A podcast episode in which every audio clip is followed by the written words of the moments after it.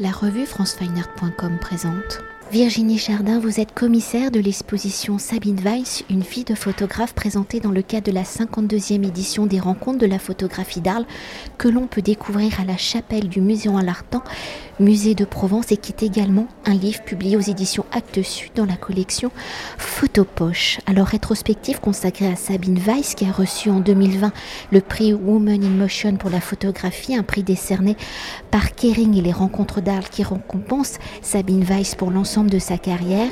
Alors née en Suisse le 23 juillet 1924, à bientôt 97 ans, Sabine Weiss est reconnue comme la dernière représentante de la photographie humaniste française, un courant né dans les quartiers populaires de Paris et de sa banlieue qui connut un grand essor entre 1945 et 1960. Alors pour citer trois dates liées à Paris, si Sabine Weiss est née en Suisse, hein, elle s'installe en 1946.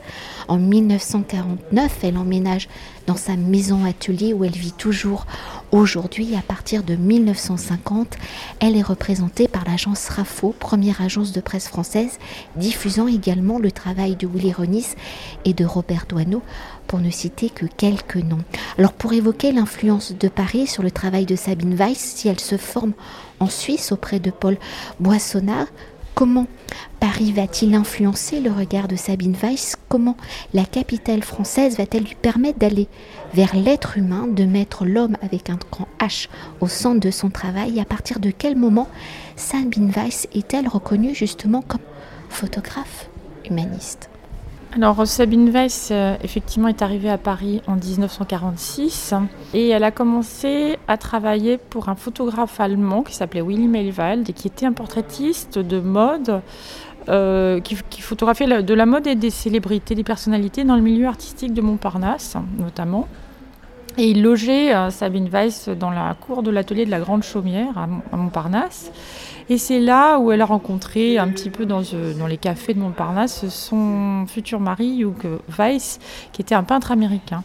Et ils se sont installés euh, en 1949-50. Ils ont trouvé, euh, ils n'avaient absolument pas d'argent, ils ont trouvé une sorte de petit garage ou d'appentis. Euh, du côté de la porte Molitor où il y avait juste euh, euh, il y avait juste 5 mètres sur 5, il n'y avait pas l'eau, il y avait juste l'électricité et ils ont construit petit à petit leur maison atelier dans cet endroit où ils ont vécu toute leur vie. Et Sabine a évidemment découvert Paris d'abord avec Willy Melvad où elle allait dans les vernissages de galeries d'art, des défilés de mode, etc. Et puis en parallèle, elle arpentait Paris, souvent la nuit avec son mari du côté de en fait, en lisière de Paris, du côté de la porte de Saint-Cloud, la porte Molitor, la porte de Vent, vous y avait encore des terrains vagues et on pouvait voir des enfants qui jouaient euh, euh, dans cette espèce de grande friche ou même euh, des chevaux. Et, donc, c'est ce qu'elle a vu de Paris en premier. Alors si Paris aura de l'importance hein, dans la carrière de Sabine Weiss, elle va exercer son métier de photographe à travers le monde et dans différents champs du médium comme le reportage, l'illustration, la publicité, la mode, les portraits d'artistes et son travail personnel où Sabine Weiss semble avoir eu comme ligne directive de sa carrière de ne pas s'enfermer dans un genre. Alors un des enjeux de la rétrospective étant de montrer la diversité de son œuvre, de sortir des clichés connus où depuis quelques années Sabine Weiss a replongé dans ses archives, a redécouvert des photographies, des reportages oubliés. Alors quelles sont les facettes, les dimensions de l'œuvre de Sabine Weiss que l'exposition permet de découvrir? Comment ce travail de remise en lumière, de consultation, d'exhumation presque des archives s'est-il effectué? Y a-t-il eu un point déclencheur? Alors le point déclencheur, c'est la demande de Martha Gilly, qui était alors euh, directrice du jeu de paume et qui a beaucoup œuvré pour la reconnaissance des femmes photographes et qui m'avait demandé d'assurer le commissariat d'une exposition au château de Tours euh, sur Sabine Weiss. Donc elle estimait que Sabine Weiss n'était pas reconnue à sa juste valeur. Et c'est comme ça que j'ai fait sa connaissance. Et euh, de prime abord, Sabine Weiss n'avait pas du tout l'habitude d'avoir un commissaire, elle savait pas ce que c'était d'abord. Et puis surtout d'avoir quelqu'un qui travaillait sur ses archives. Elle, vivait dans ses archives, c'est complètement imbriqué avec sa vie intime, personnelle, familiale, c'est sa maison. Et elle a toujours été extrêmement indépendante. Et donc on a commencé un dialogue qui n'était pas toujours, on n'était pas toujours d'accord sur le, sur le choix des images, etc. Et puis petit à petit, une amitié s'est installée, une complicité. Et de plus le temps a passé, plus elle a accepté de me faire confiance et de me laisser euh, regarder dans ses archives. Et pour l'exposition d'Arles, Christophe Wisner m'avait vraiment demandé de chercher des images autres que celles qui avaient été publiées pour qu'on arrive à voir un peu l'ampleur de son œuvre. Et à cette occasion, j'ai repris euh, l'intégralité des planches contact de Sabine Weiss depuis les débuts jusqu'aux années 80 sans la couleur parce que là ça il aurait fallu plusieurs années.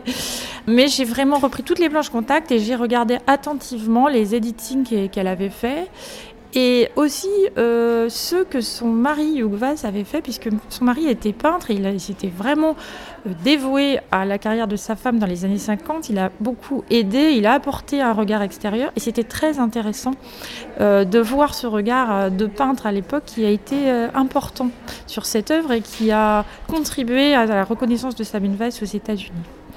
Et en faisant ce travail, j'ai, fait des trouvailles. Évidemment, j'ai dit des, choses qu'on ne connaissait pas, que Sabine avait complètement oublié. on en montre euh, un bon tiers. Euh, un bon tiers de l'exposition est constitué d'images soit complètement inédites, soit euh, qu'elle avait oublié ou pas montré depuis 40 ans ou 50 ans. D'ailleurs, on peut s'attarder sur ces images, entre guillemets, oubliées, comme ces magnifiques séries. Il y a beaucoup de portraits, mais je vous ai photographié devant, donc vous voyez. Oui, alors effectivement, en, en 51-52, elle se lance comme photographe freelance. Et elle se dit, il euh, faudrait que je rejoigne une agence pour vendre mes photos. Donc elle se pense à Magnum, qui était l'agence la plus prestigieuse à Paris, fondée par euh, Cartier-Bresson. Euh, et donc elle se présente et on lui dit pourquoi pas, mais faites un test. Voilà, il y a un village dans le Cher qui nous intéresse parce que des familles y accueillent des, aliénés mentaux euh, en, milieu, ouvert. Et donc elle se rend, euh, euh, ça devait être au moment de Noël et du jour de l'an, en plein hiver, hein, dans ce village du Cher assez peu euh, riant, faut le dire, pour faire ce reportage. Et euh, elle parcourt les rues du village et s'aperçoit qu'en effet, euh, il y avait alors plusieurs centaines, peut-être même plusieurs milliers de femmes. Il y avait deux villages. Il y avait un village pour les femmes, un pour les hommes. Et ces villages s'étaient portés volontaires pour donc accueillir des gens qui, qui venaient d'asile parisien et qui étaient des aliénés, mais pas dangereux. Donc le village était euh, parcouru de gens un peu bizarres, euh, parlant tout seuls dans la rue, ou ils ont des, attitudes un peu étranges, mais sans être, euh, sans être complètement euh, dépendants puisqu'ils étaient capables d'aller venir euh, ou même de se faire à manger, etc. Donc elle a fait ce reportage et puis euh, quand elle a voulu montrer les images, les directeurs de l'institution psychiatrique qui dirigeait l'ensemble ont dit mais écoutez pas question de diffuser ces images, ça porte atteinte à, la vie privée et les familles pourraient nous le reprocher, donc il n'est pas question, vous pouvez diffuser uniquement le réfectoire, les, les, donc évidemment, c'était pas intéressant du tout. Et était-ce un mauvais souvenir pour elle? Elle a relégué ce reportage, elle a laissé tomber, puis elle est passée à autre chose. Et donc, euh, elle ne l'avait jamais sorti. Et puis j'avais vu, moi, ces planches contact, avec tout le sujet curieux, mais je ne savais pas ce que c'était. Et puis il y a deux ans, euh, une écrivaine qui s'appelle Juliette Rigondet a publié un livre chez Fayard sur ce village en racontant l'histoire de ces femmes. Et ça m'a complètement éclairé, du coup, ce que c'était, le, le enfin, l'historique qu'il y avait derrière. Et du coup, j'ai décidé de montrer une petite partie, donc une petite sélection de ces images qui sont vraiment, vraiment euh, extrêmement fortes.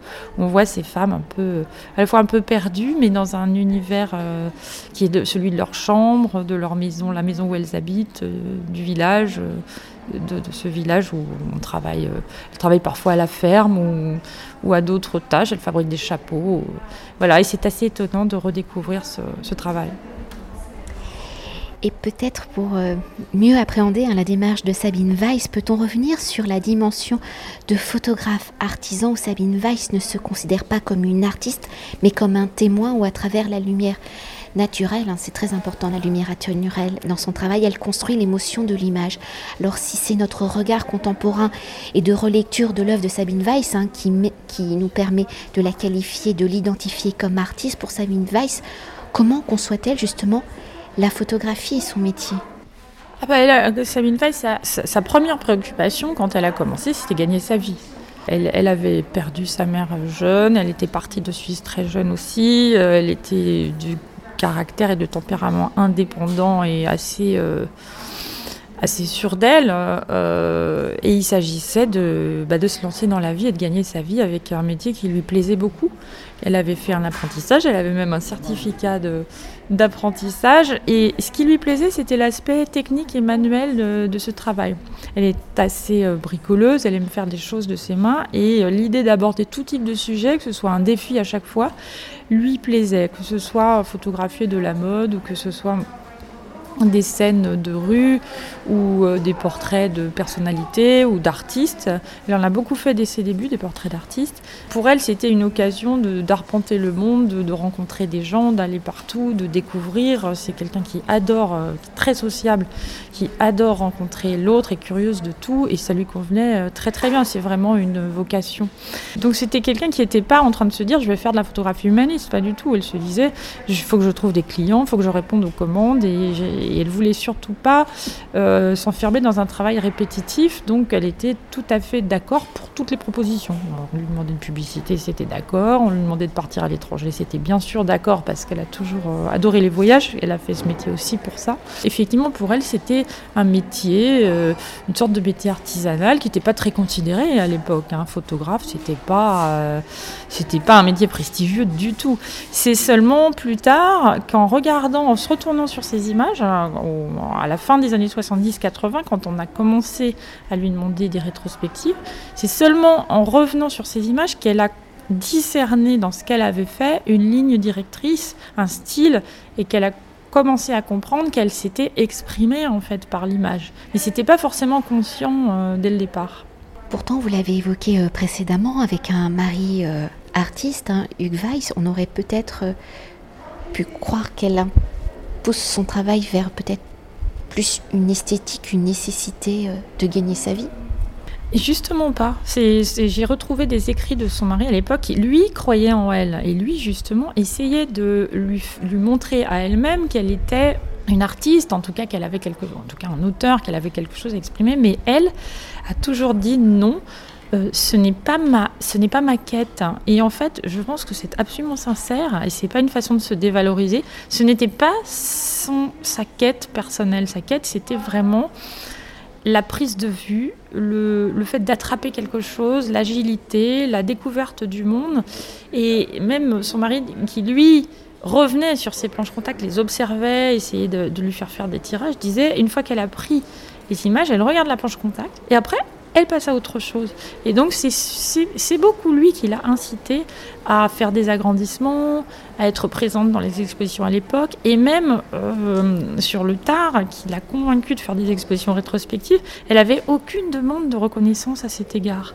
Et donc quand elle dit je ne suis pas une artiste, elle veut dire que ce n'était pas le but premier de ce qu'elle faisait. Je pense que c'est plutôt inconscient sa recherche esthétique, elle est inconsciente, elle est personnelle, elle est extrêmement profonde, mais elle n'était pas conscientisée comme un projet, comme on pourrait le, faire aujourd'hui, pas du tout. Et peut-être déjà pour conclure notre entretien dans la dimension de la rétrospective, comment avez-vous articulé l'exposition Y circule-t-on de manière chronologique dans l'œuvre de Sabine Weiss? Comment l'accrochage permet-il d'appréhender l'évolution de son regard, de son observation, du monde, de l'émotion qu'elle impulse justement dans ces images? Alors l'exposition, euh, elle, se tient déjà dans un lieu très impressionnant qui est la chapelle des Jésuites du Muséum Arlatène.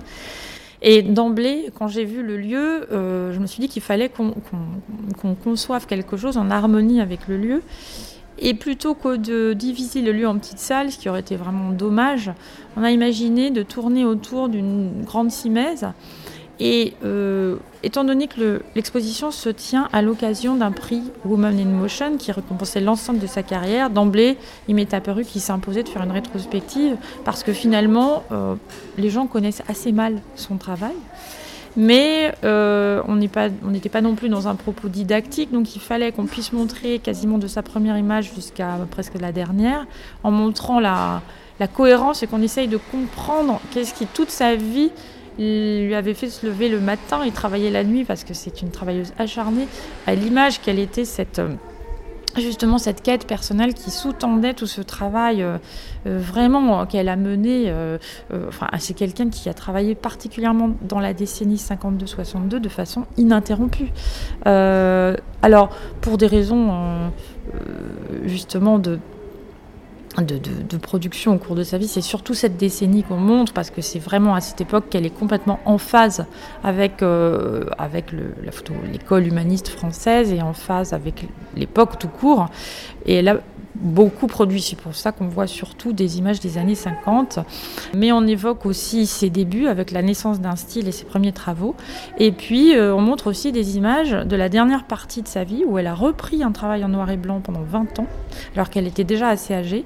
Et où il y a aussi une œuvre qui est beaucoup plus, je dirais, plus mélancolique, plus euh, lente, plus centré sur les moments pensifs de la vie, et avec toujours une attirance pour les gens fragiles, hein, dès le début, pour les enfants, les vieillards, les gens seuls, les gens un peu euh, autres ou un peu euh, pas très beaux, ou peu importe, mais euh, ce qui l'intéresse, c'est pas du tout de documenter un milieu social, ou c'est vraiment l'expression, l'émotion qu'on peut...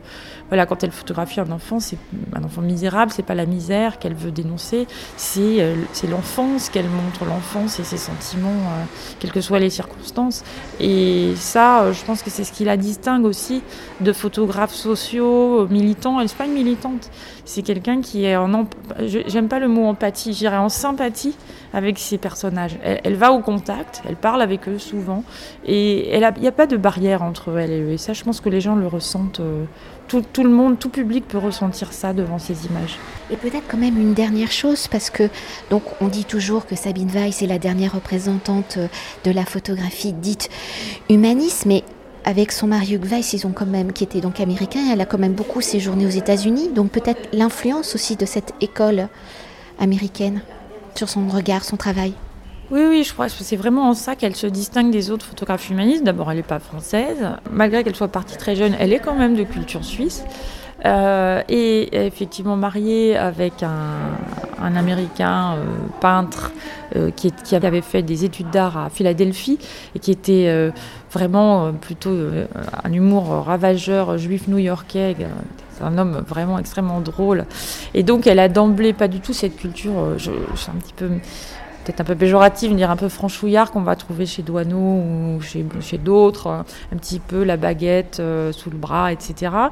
Elle, elle est quand même beaucoup plus dans une optique internationale, même si elle s'est fixée à Paris. Euh, c'est quand même quelqu'un qui euh, qu'on envoyait plus souvent à l'étranger qu'au sein de son agence RAFO. D'abord, elle parlait l'anglais du fait qu'elle était mariée à un Américain, et aussi ses liens avec les États-Unis. Elle allait, elle allait aux États-Unis bah, pour voir la famille de son mari, et ça elle a eu très, très vite des contacts avec Edward Steichen, qui était le conservateur photo du Musée d'art moderne de New York et qui l'a exposé dès 1953. Et ça, ça lui a valu d'être opéré euh, par l'Art Institute de Chicago, qui lui a consacré aussi euh, une expression personnelle en 1954. Et donc, très vite, euh, je pense que son mari aussi connaissait le monde des musées et, qui a, disons, des affinités aussi amicales se sont, créées à cette époque, qui a fait qu'elle a travaillé très étroitement avec une personne qui a été très importante pour elle, qui s'appelait Charles Rado, et qui était la personne qui avait fondé RAFO et qui était, euh, dans les années 50, euh, le, directeur de l'antenne, enfin une agence RAFO à New York qui s'appelait RAFO Guillemette. Et cet homme euh, s'est pris d'affection pour Sabine Weiss et il l'a fait travailler pendant 30 ans jusqu'aux années 90 pour des revues euh, qui, vraiment l'ont fait vivre. Donc, donc elle, ne passait pas forcément par l'agence parisienne pour, pour vendre ses photographies. Merci beaucoup. Mais de rien. Cet entretien a été réalisé par franceweiner.com.